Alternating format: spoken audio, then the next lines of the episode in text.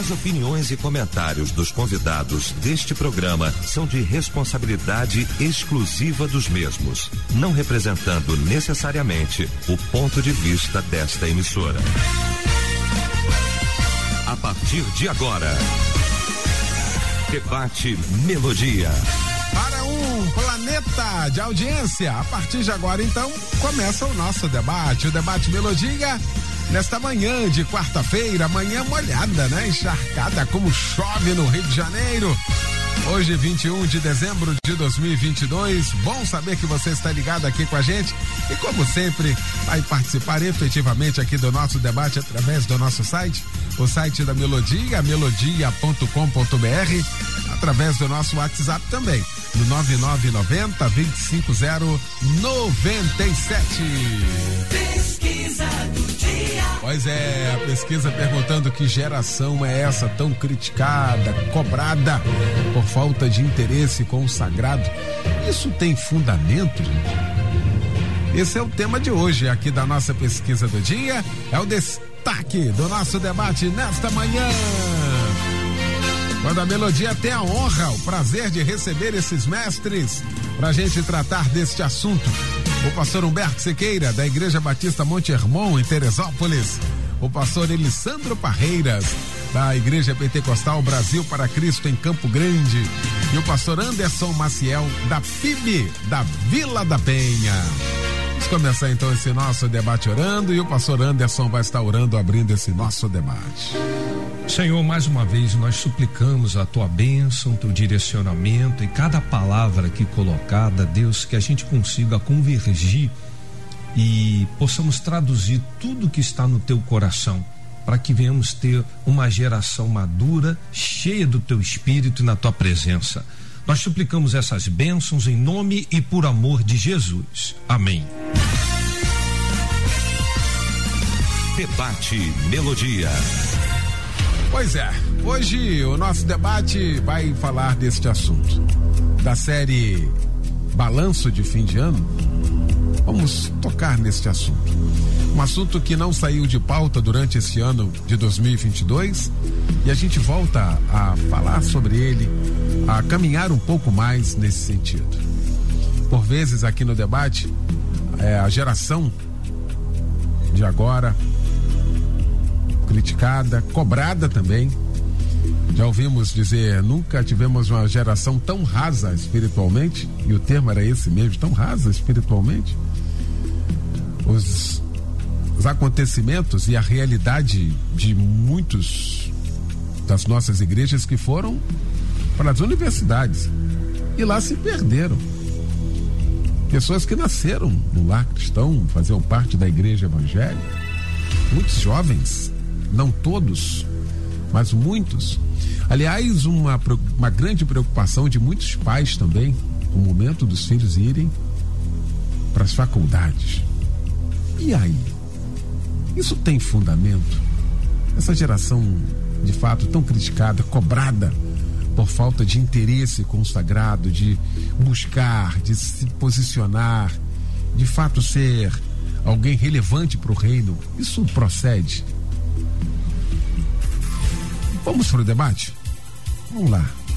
Começar esse nosso debate aqui. Eu quero você também participando aqui com a gente. Começar com o meu mano. Saudade do meu mano querido. Que bom, que alegria. Na semana do Natal ele veio dar o presente pra gente aqui, com a presença aqui, né? Meu amigo querido, pastor Humberto Siqueira, como sempre, meu irmão, muito bom tê-lo aqui. Ah, esse ano inteiro você esteve com a gente. Aí teve, precisou por por muita necessidade, verdade, né? Verdade. Por muita necessidade está ausente. Aí o mediador vai e faz tudo isso aqui, né? você vê o carinho que a gente tem, como você faz falta aqui com a gente, irmão. Bom dia. Bom dia, meu mano querido, meu amigo, pastor Eliel do Carmo, que eu tenho satisfação, prazer em estar junto aqui durante esse ano inteiro, né? Mais um ano juntos verdade, nesse debate que é bênção de Deus, que é maravilhoso. E realmente, né, depois de um longo tempo aí fora, mas três quartas-feiras eu sinto muita falta, muita falta mesmo. Aquele, aquela frase, né? A gente só sabe o valor das coisas quando não tem, né? E ficar fora três semanas por necessidades ministeriais, né? E algumas até pessoais. Minha filha Júlia passou por uma cirurgia. Uhum. E mas assim, feliz de voltar hoje. Bom, muito feliz. Até brinquei, foi difícil chegar aqui, parecia que não chegava nunca. Mas muito bom. E também, além de estar junto com você, que é sempre um prazer muito grande, né? E do lado de dois amigos aqui, né? Pastor Elisandro, pastor Anderson Maciel, são dois pastores que eu amo, admiro, respeito demais e aprendo muito com eles. Já estamos juntos há um, bastante tempo verdade, aqui nessa mesa. Verdade. E eu aprendo muito. E eu vou falar algo que parece lugar comum, mas não é. é. Como eu costumo dizer, né? Em Cristo eu digo a verdade, não minto. Sinceridade no meu coração. Que tema. Que tema. Eu, particularmente, considero sensacional, sobretudo para final de ano. Que querendo ou não querendo, não é uma prática costumeira, é uma prática necessária que a gente para, pensa, faz uma avaliação, pelo menos eu faço. Uhum. E você pensa no ano que vem. Aquela história, né, meio decadente e pessimista, ah, pensa e não muda nada. Não, eu acho que sempre é uma oportunidade de mudar. E toda transformação começa por pensar. Se eu tentar transformar sem pensar, eu não transformo. E transformar é muito mais do que mudar, né? E eu considero o tema importante e eu preciso puxar aqui um texto bíblico para, para nossa ah, para o pensamento aqui inicial que eu vou compartilhar, que está na segunda carta de Paulo a Timóteo, né? 4, versículo 2, a partir do 2 que diz: prega a palavra, insista a tempo e fora de tempo Admoesta, repreende, exorta com toda a longanimidade e ensino. Agora olha o 3. Porque virá tempo em que não suportarão a sã doutrina, mas tendo grande desejo de ouvir coisas agradáveis, ajuntarão para si mestres segundo os seus próprios desejos. E não só desviarão os ouvidos da verdade, mas se voltarão às fábulas.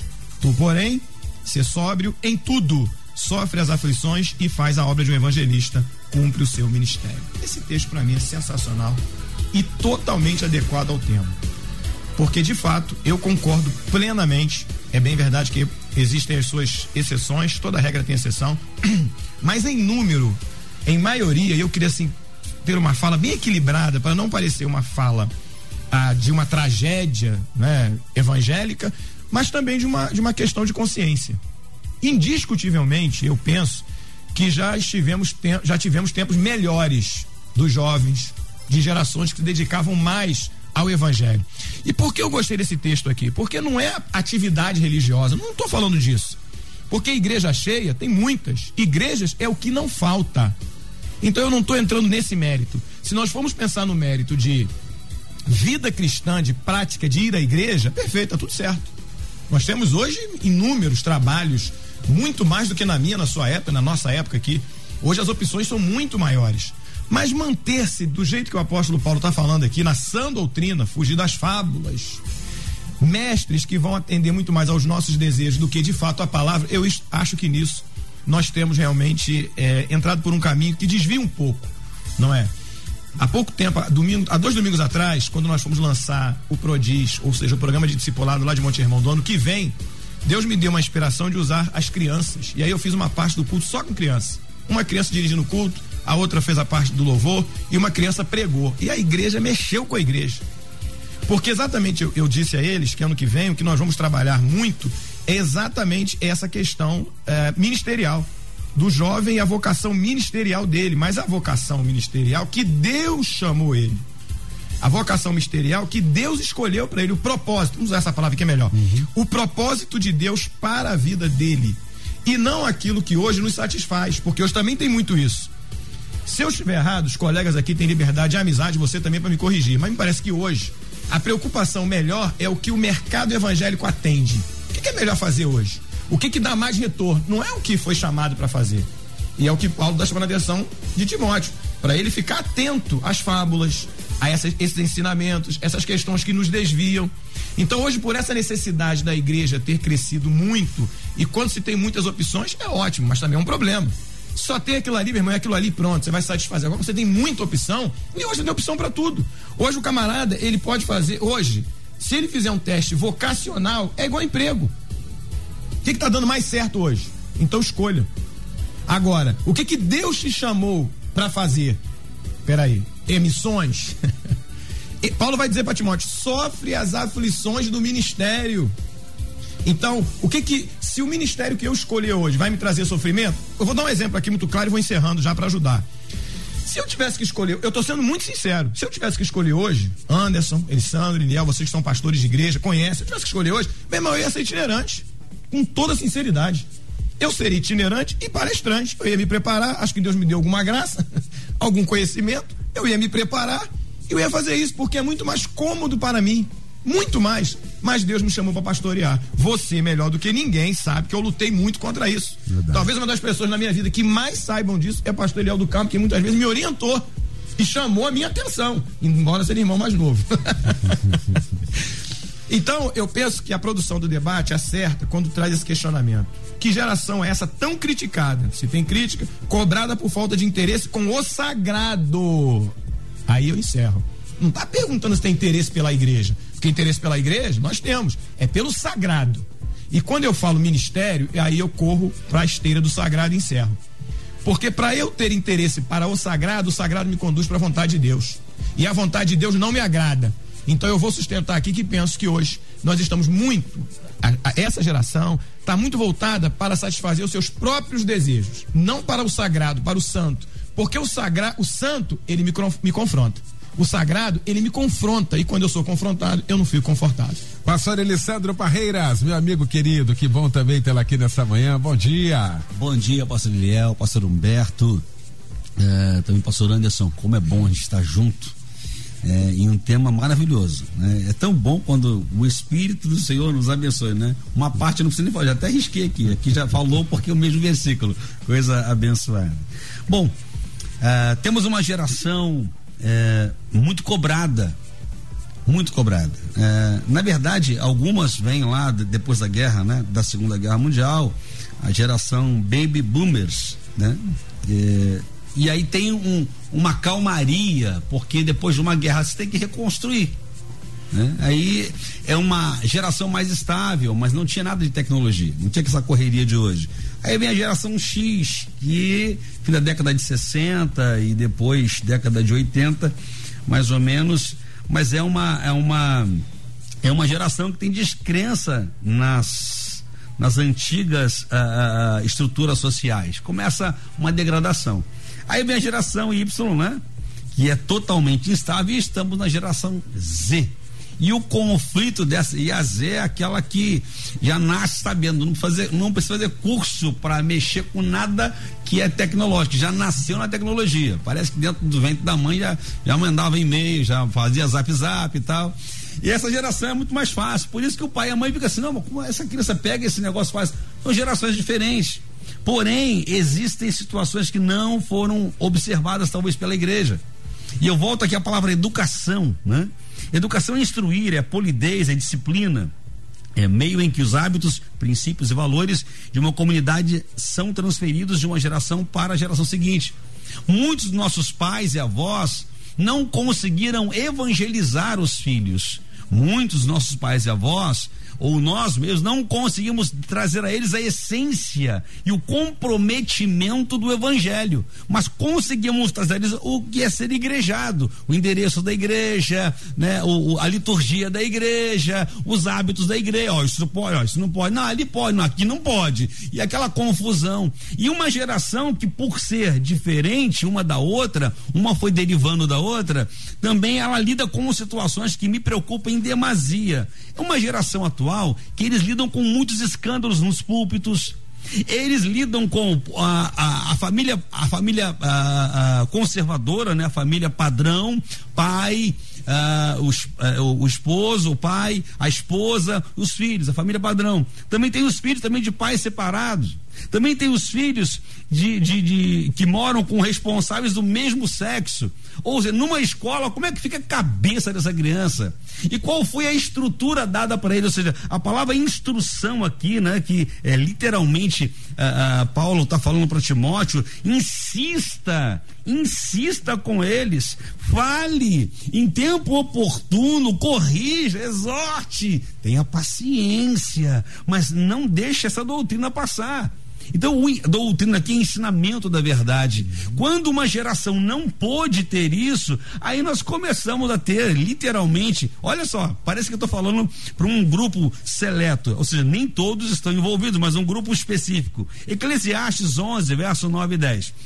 Alegra-te, jovem, na tua mocidade, e recreie-se o teu coração nos dias da tua mocidade, e anda pelos caminhos do teu coração e pelas vistas dos teus olhos. Só que o finalzinho é que a maioria não quer ouvir. Sabe, porém, que por todas essas coisas te trará Deus a juízo. Então, os pais hoje estão preparando pessoas, jovens, né, para o mercado de trabalho, para ser bem sucedido. Mas e o juízo de Deus? Porque a promessa do céu e do inferno existe. A promessa é aquela: vinde bendito de meu pai é para o céu. Apartai de mim maldito é promessa para o inferno. Não tem jeito. Ou vai para cá ou vai para lá. Mas aí começamos a ter dificuldade. Provérbios 14, 12. Há caminhos que ao homem parece ser bom. Mas o, o final deles são caminhos de morte. Aí eu começo a observar que é uma geração que tem muita informação, mas não sabe como lidar, porque não tem conhecimento. Conheço, é, me deparo com uma geração que está em Mateus 4, verso 3, uma geração que nunca vai virar pão. Como assim, pastor? É o diabo que foi tentar Jesus e fala: transforma esse pão em. em é, é essa pedra em pão. E Jesus, Jesus fala: não, nem só de pão vive homem Aquela pedra não foi transformada. Tem uma geração hoje que se enrijeceu, se embruteceu o coração, criaram mestres para si mesmo, como já foi dito, e não querem mudança. É uma geração questionadora e insubmissa. Por isso o conflito, o, por isso o descaso com o sagrado. Por que ser tão consagrado? Mas ser tão consagrado, qual é a vantagem que eu tenho nisso? Só de ouvir isso, já fico apavorado. Pastor Anderson Maciel, meu irmão querido, também, que alegria tê-lo aqui. Essa semana do Natal, presentes aqui. Vocês, o Ele Santos já ficou aqui com a gente, apesar de ter viajado também por aqui, mas aí o Humberto ficou, passou saiu do Brasil, em missões também, né? Aí na semana do Natal volta todo mundo, isso é presente mesmo. Coisa boa. Bem-vindo sempre, meu amigo. Bom dia. Meu querido, presente meu, bom dia, um mês, né? Enfim, uma viagem que renova a gente espiritualmente, Coisa participando boa. de momentos tão especiais. Coisa linda. Né? E, e, Deus me proporcionou viver coisas maravilhosas. Voltei entusiasmado Eita. no estou empolgado, sabe? E feliz demais por estar aqui com esse planeta de audiência, esses pastores aqui que a gente ama, aprende. É uma bênção do Senhor. Mas indo para o tema, é, a minha resposta para essa pergunta, né? Essa geração tão criticada, cobrada, cobrada por falta de interesse com o sagrado, isso tem fundamento? Tem. Me permita ir, ir para o Novo Testamento, depois vou puxar só historicamente o um negócio. Mateus 11, Jesus começa a fazer um questionamento olhando para uma geração. E ele está procurando a quem comparar. Ele começa a dizer assim: a quem, pois, compararei esta geração? Ele começa a fazer simbologia. É semelhante a meninos que estão assentados nas praças, gritam e clamam seus companheiros. Nós tocamos flautas. Vocês não cantaram. Nós entoamos lamentações. Vocês não prantearam. Veio o filho do homem. Vocês disseram: comelão, beberrão, amigo de publicanos e pecadores. Aí no final termina assim: mas a sabedoria é justificada por suas obras. Na verdade, o que o texto está falando ali? Jesus estava falando de uma geração que você podia botar um culto, que é aquele culto que a gente chama se o céu tá baixinho, mas que não toca neles. Mas ao mesmo tempo que tem uma cena drástica que é para você prantear, lamentar, se indignar, mas também eles não reagem. Ou seja, é uma geração inerte, é uma geração que não sabe adorar, mas também não sabe prantear. Mas quando a gente olha lá para trás, para a palavra de Deus, a gente vai ver que nosso Deus é um Deus geracional. Olha Josué entrando, né? E é tão bom você observar isso, três gerações distintas. Uma que está lá do cativeiro, vem saindo, experimentando uma libertação. Agora, no meio do deserto, surge uma outra geração que vem do deserto, que já começou a ver experimentar as maravilhas que Deus faz. Entra na terra prometida. Agora tem uma outra geração tomou posse da terra. Uma geração que só ouvia falar dos feitos de Deus. E vem agora uma outra geração que já não andava com Deus, nem ouvia falar dos feitos do Senhor. Se perdeu. E a gente percebe hoje a história se replicando. Se tem uma característica que eu gostaria de destacar na geração de hoje, é uma coisa chamada superficialidade é a marca distintiva da geração atual. É rasa em tudo. O que Jesus falou. Se envolve com as coisas de Deus, mas não se envolve com Deus das coisas. E os pais se dão por satisfeitos por ver um filho que canta no coral, que vai às vezes participar de um projeto missionário, que um, um filho que está envolvido às vezes que frequenta até uma EBD, mas que não conhece a Deus, não vive na presença de Deus, sabe por quê? O nós pais, e agora me permita falar da geração de pais e de avós, nós valorizamos muito mais boletim escolar do que vida no altar.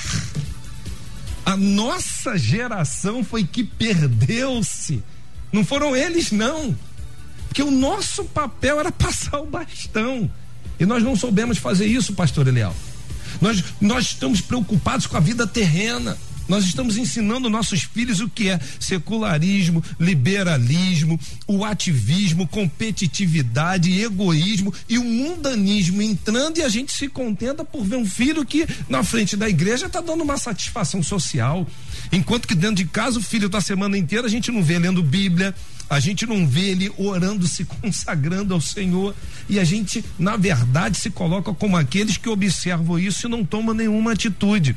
Eu creio que a geração mais perdida foi aquela que não passou o bastão que deveria que arduamente deveria trabalhar proficuamente, dizendo: não, aqui é uma condução, é um processo. Nós desejamos ardentemente que nossos filhos possam ir mais longe, sabe como? Conquistando casa, conquistando títulos, conquistando é, mestrados, carros novos, mas não possuindo as coisas espirituais. Erramos gravemente nisso. E a gente vai ver uma geração imersa hoje dentro da igreja que tem um contrato, contato com as coisas sagradas, mas não sabe distinguir o sagrado e o profano, o certo e o errado, o que é viver uma vida na presença de Deus ou fora dela. E me permito aqui, terminando esse bloco, fazendo só uma, uma na verdade, eu entendo que a faculdade ela não desvia esse jovem. Ela revela o jovem desviado que está tempo dentro da igreja. Uhum. A faculdade ela serve para revelar o quão perdido ele estava. Porque na verdade ele já está perdido de muito tempo. E só lembrar, isso não é de uma hora para outra, querido. Isso é um processo. Isso é um processo dentro dos nossos lares. Nós temos que ser aquele povo que está lá no Shema 6, Deuteronômio, inculcar na cabeça, abrir, rachar, botar dentro. E tu inculcarás assentado, andando, levantando pelo caminho. Pense em algum momento do dia que você esteja fora de exercitar um verbo, que você não esteja andando, sentado, levantando, tal. É impossível. A todo momento você vai praticar um verbo desse. Ou seja, há tempo, fora de tempo. É o momento da gente refletir como nós estamos passando bastão para a geração seguinte. Eu sou pai de dois filhos, um que fez agora 23 anos de idade, uma outra de 16, e eu me pergunto todos os dias se eles estão indo mais longe do que eu e minha esposa fomos a nível espiritual. Apenas isso. Porque eu não posso cobrar lá em casa, né? É boletim escolar acima de vida no altar eu tenho que chorar com meus filhos, eu tenho que acompanhar os meus filhos. Provérbios 22, 6 é o andar no caminho, é dar o braço, vir e falar assim: é aqui, ó, vem comigo, caminhe comigo, que quando crescer, não se desviará dele. Muito bom, gente. Que isso, hein? É um desafio, hein? Aqui, Berriel de Rodinândia Paz, Eliel e Debatedores, com certeza tem fundamento nisto. Basta ver que não há sequer um nome jovem em grandes destaques no meio cristão. Os destaques são os das gerações passadas. Não há renovação, infelizmente, diz aqui. Obrigado pela participação. Bom dia, Eliel. O brasileiro não gosta de ler, então vai saber das coisas de Deus como, diz aqui. Obrigado pela participação aqui com a gente. Outro ouvinte participa. Ótimo tema, estou passando por isso. No momento é um sentimento angustiante saber que criei meus filhos todos na igreja, aprendendo a palavra, fazia todo o sacrifício de participar de tudo com eles. E hoje, meu filho, aos 19 anos, que é levita, era muito atuante, participava de tudo na igreja, se desviou e até bebendo está, mas não perco a fé e sigo orando pela libertação dele, para que ele volte ao primeiro amor. Diz aqui, muito obrigado, viu, pela participação aqui com a gente. Pastor Anderson elencou aqui essa questão da faculdade e, e, e, e, que é uma realidade. Nós já, eu já tive o prazer de fazer um debate aqui com um grupo que tem em todas as faculdades um grupo de evangélicos E eles se posicionam, eles fazem cultos lá e foi revelado aqui por eles a dificuldade de pessoas evangélicas de aderirem àquele grupo. Não vem para cá que a gente, o nosso grupo é cristão, é evangélico, a gente é da igreja tal. Não, não, não, deixa para depois. Você, quem é da igreja, ou seja, já estava já, era um meio para poder falar assim, agora deixa eu sair aqui para em tese colocar culpa ou um peso na questão do ensino. Mas o que eu quero elencar aqui, pastor Humberto, é o papel da liderança nisso, da liderança evangélica. É um outro, é um outro debate, na verdade, Sim. mas a gente vai ter que passar por aqui. A gente tem uma escassez muito grande de exemplos hoje, de liderança que estou falando. Seja da liderança paterna, materna, da liderança espiritual. Um monte de gente falando um monte de besteira. Isso. Tentando colocar isso como, no, como, como normal, como e aí fica muito mais complicado para quem está na, na base ou para quem está de fato olhando para quem está ali. Como é que é isso, pastor Humberto? Isso é muito difícil. E, e para quem quer pagar o preço da seriedade, de manter a essência do evangelho, como igreja, como pastor, como liderança, o preço é mais difícil ainda, porque você vai às vezes parecendo que está caindo num, numa, numa, num, como retrógrado, como, como ultrapassado. Eu puxei o texto de Timóteo, falando de fábulas, etc., e puxando mais para a parte ministerial porque era muito comum você, jovem, uh, buscar saber o que, que Deus tinha te chamado, para o que você foi chamado. E isso te dava uma, uma, uma, um senso de responsabilidade muito grande pro resto da sua vida. Resto da sua vida. Você crescia, não, Deus me chamou para isso aqui. Independente se foi pastor, seja lá o que for, qual é o cargo, se é de altar, se não é. Mas o fato é que isso dava a gente uma responsabilidade muito grande. Eu cresci com isso, sendo jovem, tendo recebido ah, dire, diretamente de Deus por uma orientação pastoral de buscar em Deus a saber qual, qual era o propósito dele para minha vida e eu cresci com isso e lutando contra isso muitas vezes. Ah, hoje, por exemplo, eu vou na esteira do que, do que o Anderson falou, da superficialidade e da história da faculdade. A faculdade revela a superficialidade que existe hoje em dia no conhecimento. É isso aí. É exatamente isso. Então eu concordo plenamente, você, eu, os pastores, estudamos. E aí? Eu, eu tive um professor de filosofia que o cara, toda aula, ele afrontava evangélico e pastor. Toda aula. Até um dia que eu fui até ele, mostrei um livro para ele. E ele, oh, livro excelente, Beto. Eu falei, eu sou evangélico e sou seminarista. Se Deus permitir, serei um pastor. Aí ele tomou um susto. E aí eu mostrei para ele que eu, que eu me interessava por filosofia tanto quanto ele, ah, que gostava de filosofia, mostrei o outro lado. Nunca mais ele falou. Eu não bati boca na sala de aula, eu não desrespeitei ele. Eu fui nele, mas eu me posicionei. Uhum. E uma vez numa aula ele citou ele falou assim: nós temos aqui um evangélico que está estudando para pastor, que é Humberto. Nunca mais falou. Posicionamento. Por quê? Eu posso ler filosofia, eu posso ler qualquer um outro ramo ah, de ensino que não vai me prejudicar na minha fé. Só que hoje em dia é o contrário. Olha as fábulas que Paulo fala para Timóteo. São as fábulas. E você pesa, você puxa para liderança, porque é uma responsabilidade nossa, Elião. Não dá para eu ficar aqui também só atacando atirando para tudo quanto é lado e não me autorresponsabilizar. Uhum. Porque é uma responsabilidade nossa, referência. Você falou tudo. Você vê essa época que nós estamos aí, de gente que já foi referência, gente que tem uma autoridade defendendo coisas totalmente contrárias à palavra de Deus para agradar, sabe-se lá quem e para quê. Porque tem gente que eu ouço falando besteira aí na mídia, eu penso assim, esse cara não é possível que ele acredite nisso. Tem algum interesse por trás, ele não pode acreditar nisso. Uhum. Não tem como. Então, é, infelizmente, nós temos também um problema sério de referência. E aí vai parecer até ah, um, um, pouco de, de despeito, sei lá o que a pessoa quiser achar. Mas quem me conhece de perto sabe que não é. Aí eu bato na tecla dessa galerinha que gosta de ficar andando atrás de famosinho aí.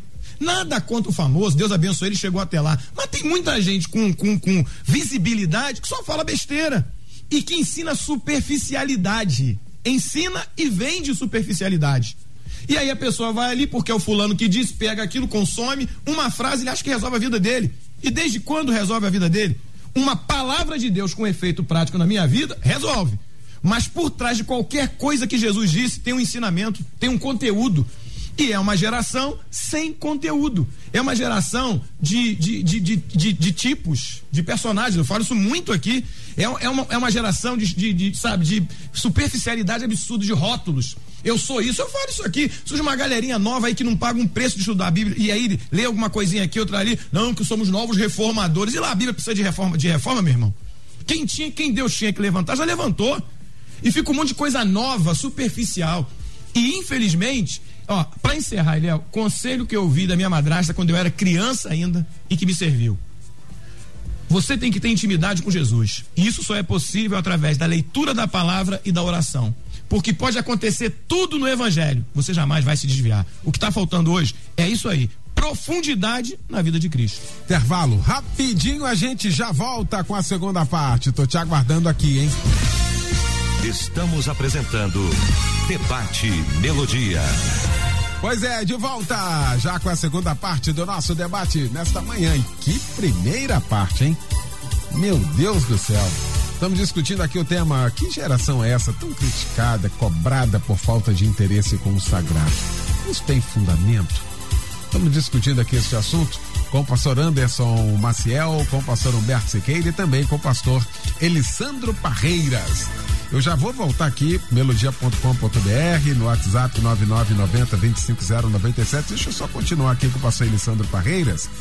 Nessa, nessa mesma esteira aqui, a pergunta que eu fiz aqui para o pastor Humberto Siqueira, porque isso conta muito essa questão, de fato, das referências. E de quem são as referências? Essa ausência de exemplos nesse sentido ou seja, tem uma galera que vem aí, uma geração que vem aí, que você para e fala assim: quem? Quem é aquele? Segue quem? Vai para onde? Um fala uma coisa, outro fala outra, outro fala outra coisa. Fala, como é que é isso, pastor Elisandro? Vamos lá. A menina sem nome, né? de que está escrava na casa de Naamã, levado para o lugar do cara que está contaminado com lepra, né? Então ela assim, além de ser escrava, agora ela ainda está na casa de alguém que ela pode se contaminar, mas ela não se aborrece com isso. Ela tinha uma referência que não estava naquela geografia. Ela tinha uma referência a Samaria. E era o profeta. Ela tinha referência. Então assim, não são muitas as referências que nós vamos ter na vida, tá? Em relação à grande massa teremos pessoas, referências na localidade que deveria ou deva ser o pastor, a liderança, pessoas comprometidas com Deus. Mas alguns vão se aplicar. O fator hoje é que alguns estão confundindo referência com status, né, de uma pessoa que te agrada, que faz o que você quer.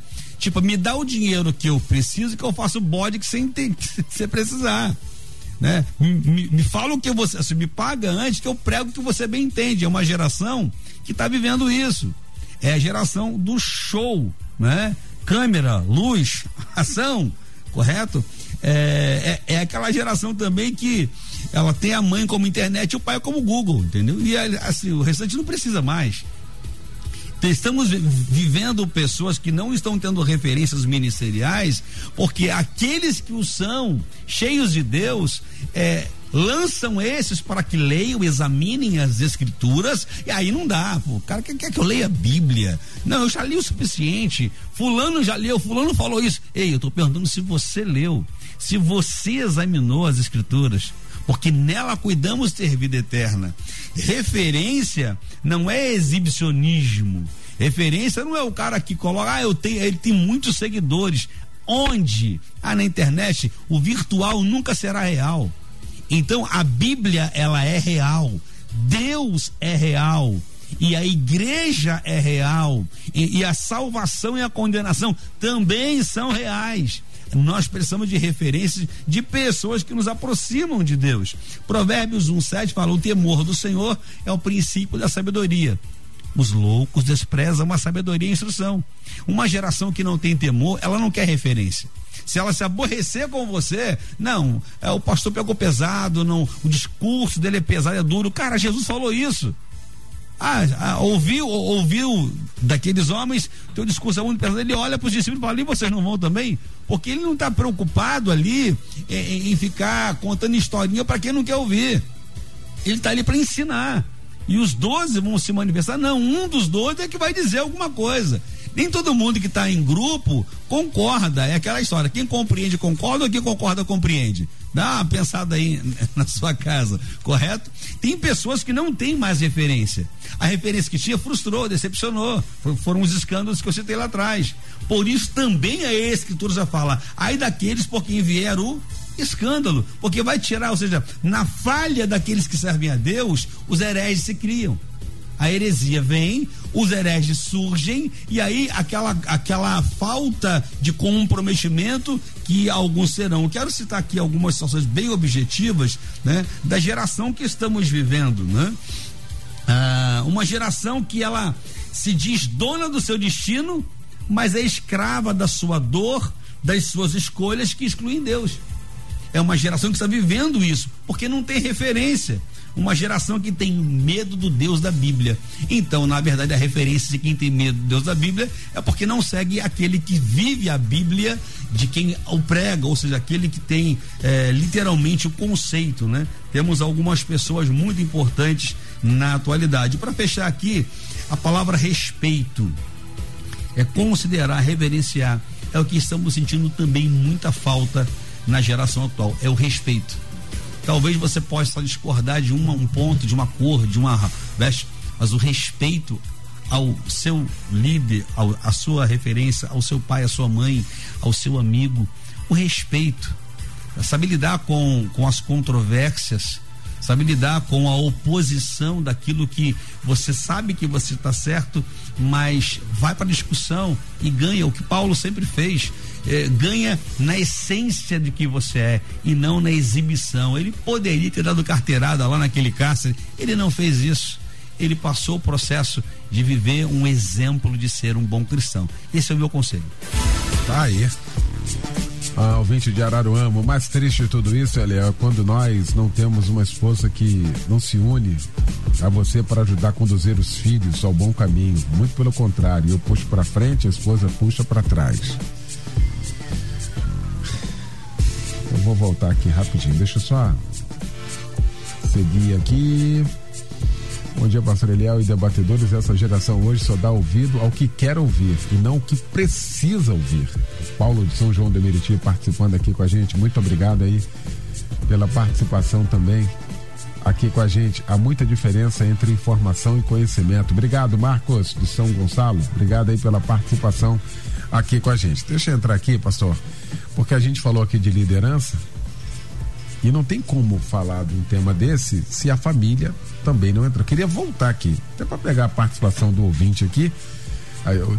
O tema de família é amanhã, debate de família é nas quintas-feiras, mas não tem como a gente falar de uma geração se não falar do, do protótipo da sociedade, que é a família, a célula máter da sociedade. Quem que a gente está colocando para fora na sociedade para a gente estar colhendo de fato esses resultados que nós temos colhido nesses últimos anos a base da família, a importância da família, o desfacelamento dessa família na sociedade. Como é que é isso, hein, pastor Anderson?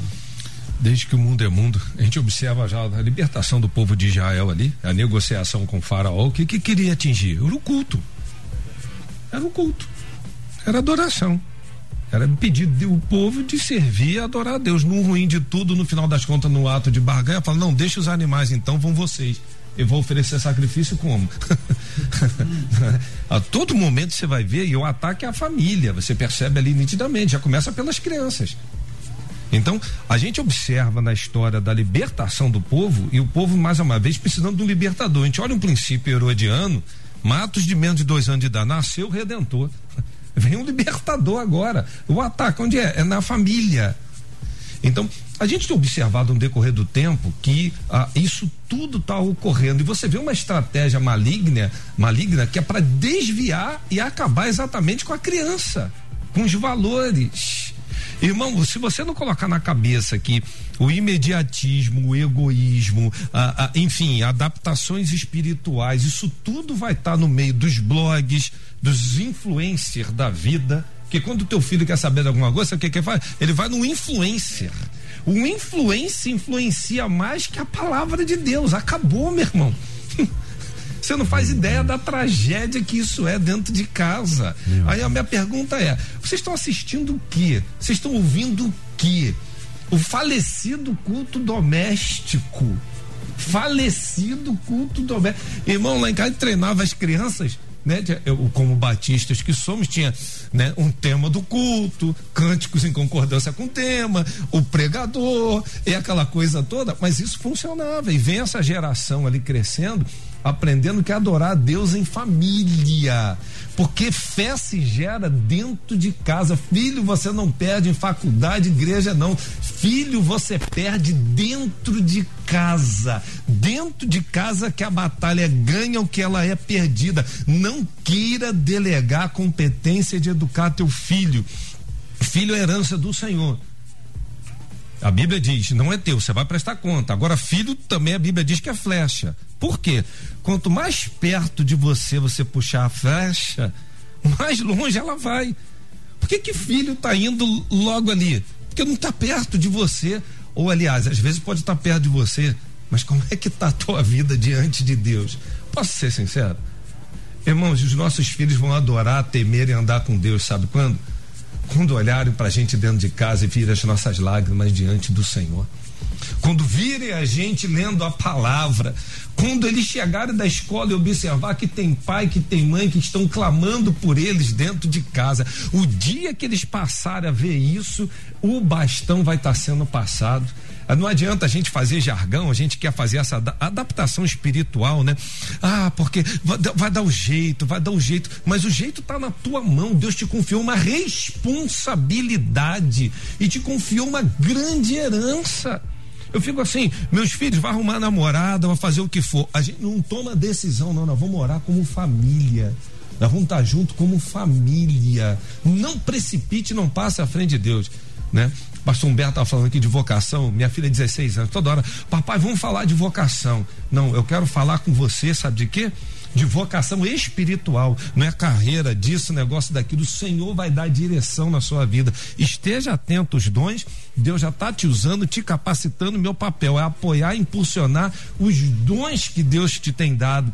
Que a gente está gerando filhos para ir para a carreira para ganhar dinheiro e não para ganhar vidas. Ele vai para um trabalho acreditando genuinamente que aquilo ali, a razão de dele é a fonte de renda e não servir ao Senhor. Aí perdeu o propósito, perdeu a essência. Filho precisa entender que estabilidade é Cristo, que futuro é Cristo, que andar com Deus vale a pena. Eu fui muito apedrejado, pastor, e cabe aqui dizer, eu e Márcia já falamos muito isso lá em casa. Quando meu filho, por misericórdia de Deus, que puxou a beleza e a inteligência da mãe, né? E eu digo isso sem demagogia alguma. O garoto passou em todos os concursos que possa imaginar na vida. Tudo, tudo. Tinha outdoor do meu filho no Rio de Janeiro, tudo. Os cursinhos no Brasil disputavam ele. Um garoto inteligentíssimo.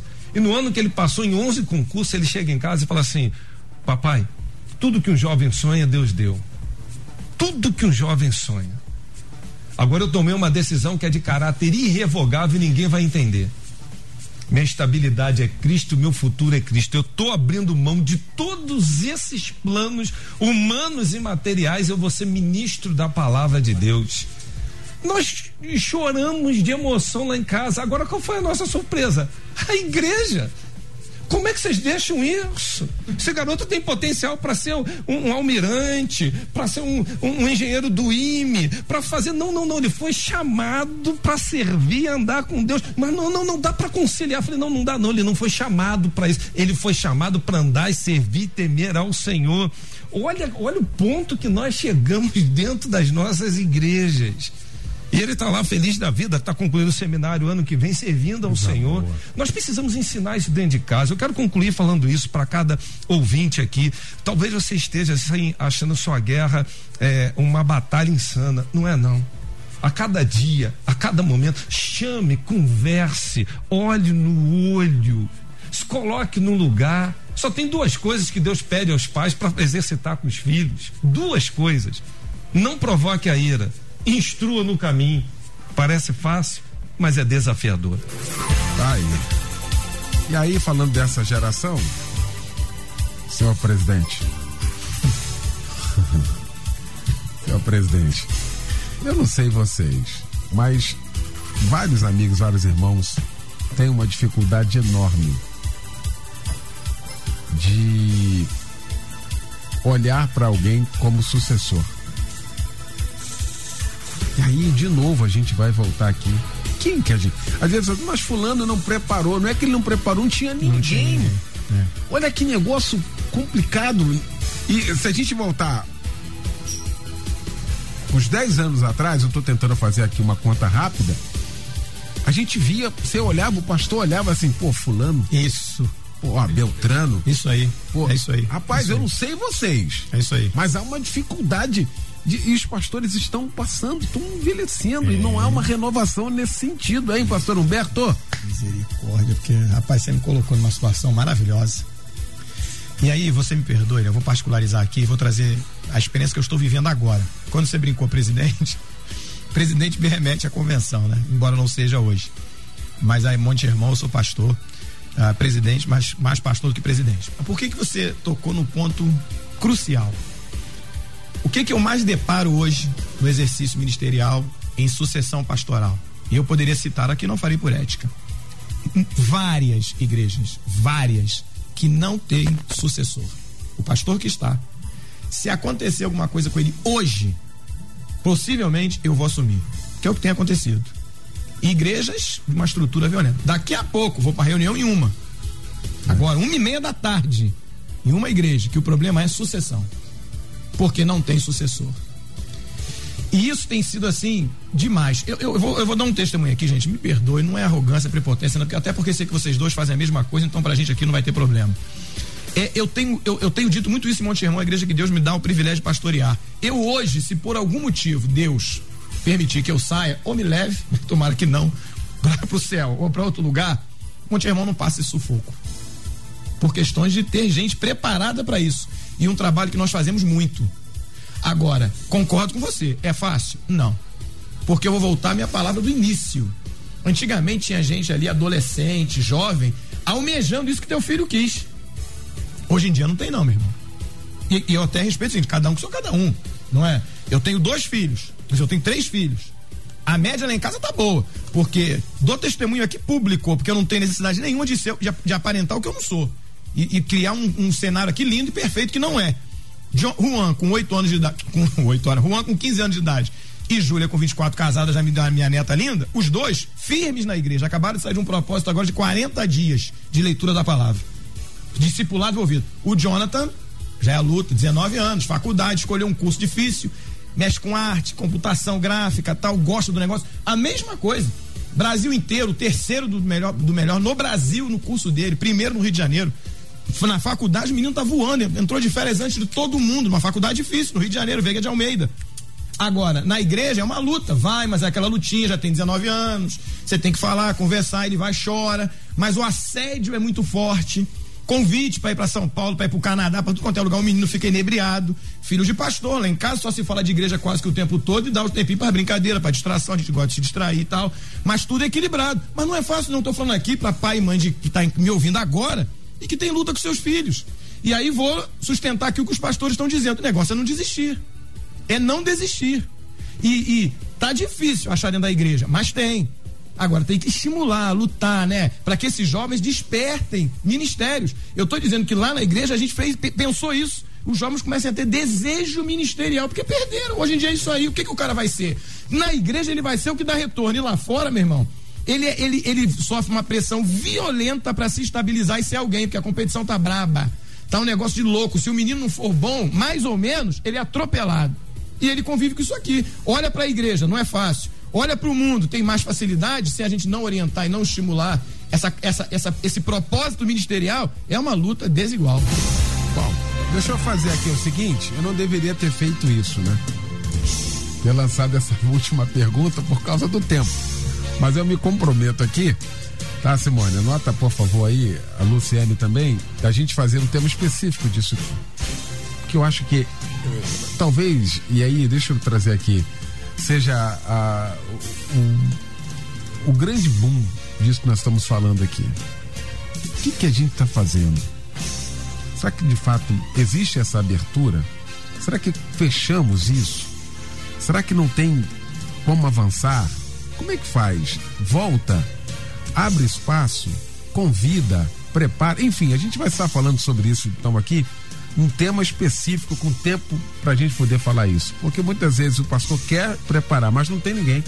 Muitas vezes tem a quem preparar, mas o pastor também não tem a ideia de como fazer. É, então, para a gente ter um tempo aqui, então já fica já um tema para um debate mais rápido possível para a gente poder fazer isso aqui, tá bom? Agradecer essa mesa maravilhosa se formou para a gente tratar deste assunto nesta manhã, meu amigo querido, pastor Alessandro Parreiras, da minha igreja Pentecostal Brasil para Cristo em Campo Grande, na rua Caibaté, número 1, um, a nossa catedral. Abraçar também aqui a irmã Luciana, a Joyce, o Júnior, abraçar todos daquela igreja, desejando um feliz Natal, um 2023 maravilhoso, especialíssimo, com a bênção de Deus. Pastor Alessandro, obrigado e o que fica para nós de reflexão, irmão? Minha gratidão, né, pela, pelo tempo de 2022 aqui com a melodia e que Deus nos dê eh, em um novo ano bênçãos a todos os nossos é, ouvintes né, e amigos. Um ótimo Natal, um ano novo de bênçãos, para a glória do Senhor, para os nossos debatedores e familiares de igrejas. Bom, eu deixo aqui é, três aferidores de amigos leais de uma juventude saudável. O tempo. O tempo não muda ninguém. O tempo ele é testemunho do que você sempre foi. Segundo, ou seja, quem passa pelo tempo é um, é, é um leal. Quem supera o tempo, o tempo passou, mas continua leal na, na tua vida. Leal à palavra, leal a Deus. Segundo, a distância. Distância nunca vai ser um problema para quem é leal. Correto? Quando se encontra, celebra. Correto?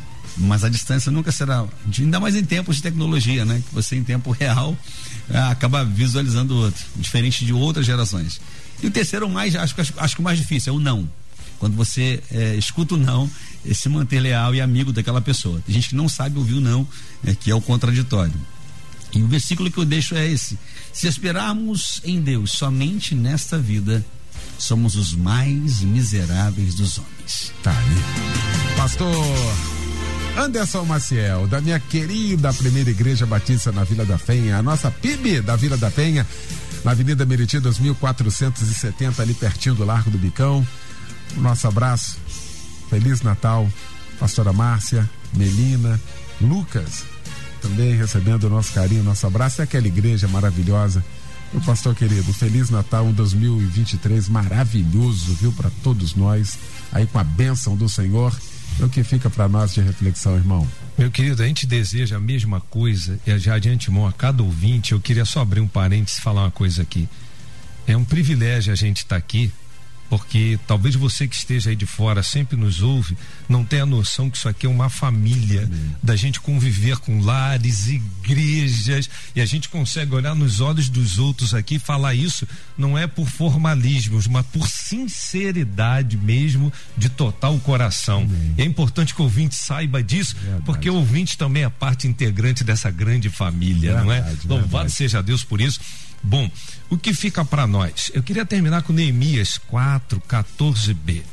O desafio está escrito assim: lutem pelos seus irmãos, pelos seus filhos e filhas, por suas mulheres e por seus lares.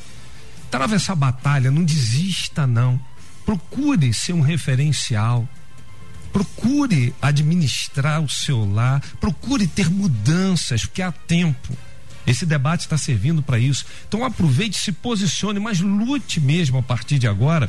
E dá para recuperar muita coisa, colocar muita coisa no eixo e o Senhor está te proporcionando isso. Eu quero desejar a todos os ouvintes um excelente Natal e um feliz ano novo. Que Deus abençoe. Maravilha. Pastor Humberto Siqueira, da minha Igreja Batista Monte Hermão, em Teresópolis, da rua São Pedro 605, no bairro São Pedro, em Teresópolis. Um feliz Natal, meu amigo, a Neide para Júlia, Jonathan, por Juan, aquela família que a gente ama, aquela igreja também do nosso coração, um Natal muito especial e um 2023 aí com a bênção do Senhor e o que fica para nós de reflexão, hein?